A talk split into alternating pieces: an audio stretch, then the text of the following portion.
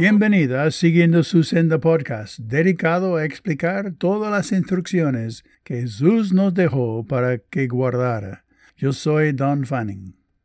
La instrucción de Dios para el matrimonio es precisamente para suplir las más íntimas necesidades en el alma de cada uno de la pareja. El hombre no ha cambiado por todos los siglos.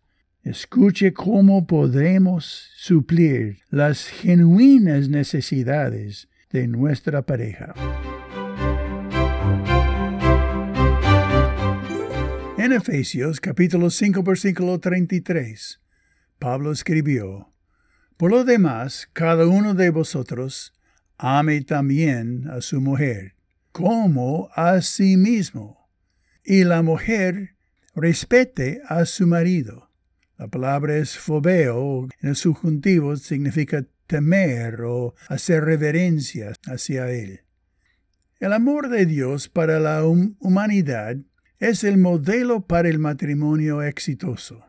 A pesar de cómo fue tratado por nosotros, su amor nunca disminuyó, porque no estaba basado en lo que le pudiera dar a cambio, o cómo responderle a él, sino en que solamente él podía proveer lo que nosotros, pecadores indignos, inclusive rebeldes y necesitados, ahora manda a amarnos de la misma manera, porque Él ha colocado su amor en nuestros corazones, según Romanos capítulo 5, versículo 5. El inicio de una relación puede ser por atracción, que con el tiempo desaparece. Pero el compromiso de amar al compañero nunca cambia.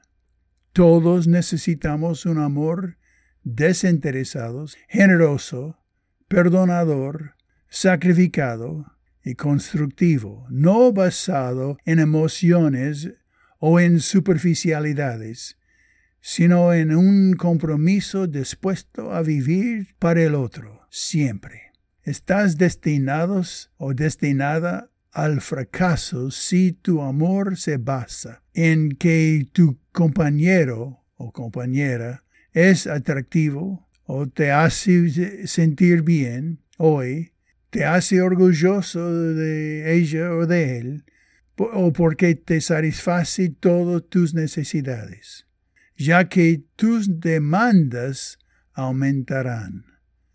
Nadie podría satisfacer todas tus expectativas. Pablo prioriza la obligación del esposo de amar a su esposa como a sí mismo. Los psicólogos contemporáneos quieren que prioricemos nuestro amor por nosotros mismos antes de saber cómo amar a alguien más. Sin embargo, no existe ningún mandamiento o enfoque bíblico en amarse a sí mismo. Eso es completamente natural.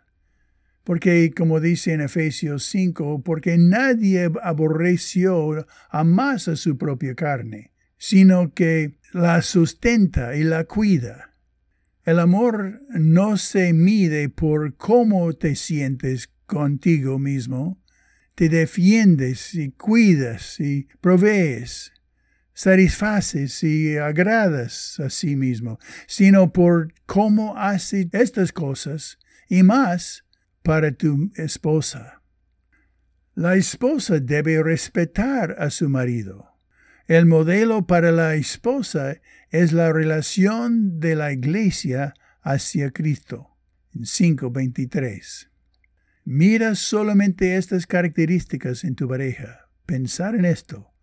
Todo lo que es verdadero, todo lo honesto, todo lo justo, todo lo puro, todo lo amable, todo lo que es de buen nombre. Si hay virtud alguna, si algo digno de alabanza, en esto pensad. Filipenses 4:8 en esto pensad. No olvides. Esto es el enfoque de nuestro pensamiento de la otra persona. Porque el amor cubrirá multitud de pecados. En 1 de Pedro, capítulo 4, versículo 8. El hombre necesita una esposa que piense que él es importante y que lo respete por sus fortalezas y esté dispuesto a ignorar sus faltas. La mujer necesita un esposo que esté dispuesto a sacrificar cualquier cosa para suplir sus necesidades. ¿Puedes dar libremente estas cosas a tu esposa o tu esposo? Ores así, Señor, ¿por qué soy tan egoísta y no pienso en las necesidades de mi cónyuge como debo? Perdóname por ser tan egoísta y ayúdame a pedir perdón y comprometerme a ser sensible a sus necesidades. Bueno, gracias por haber escuchado y medites en cómo estos preceptos y principios pueden impactar en tu vida y matrimonio. Compártelos con un amigo y deciden cómo los dos pueden practicarlos y quedar fiel a la palabra de Dios y a su matrimonio. Bueno, hasta la próxima vez que Dios te bendiga mientras que aprendemos juntos cómo seguir su senda.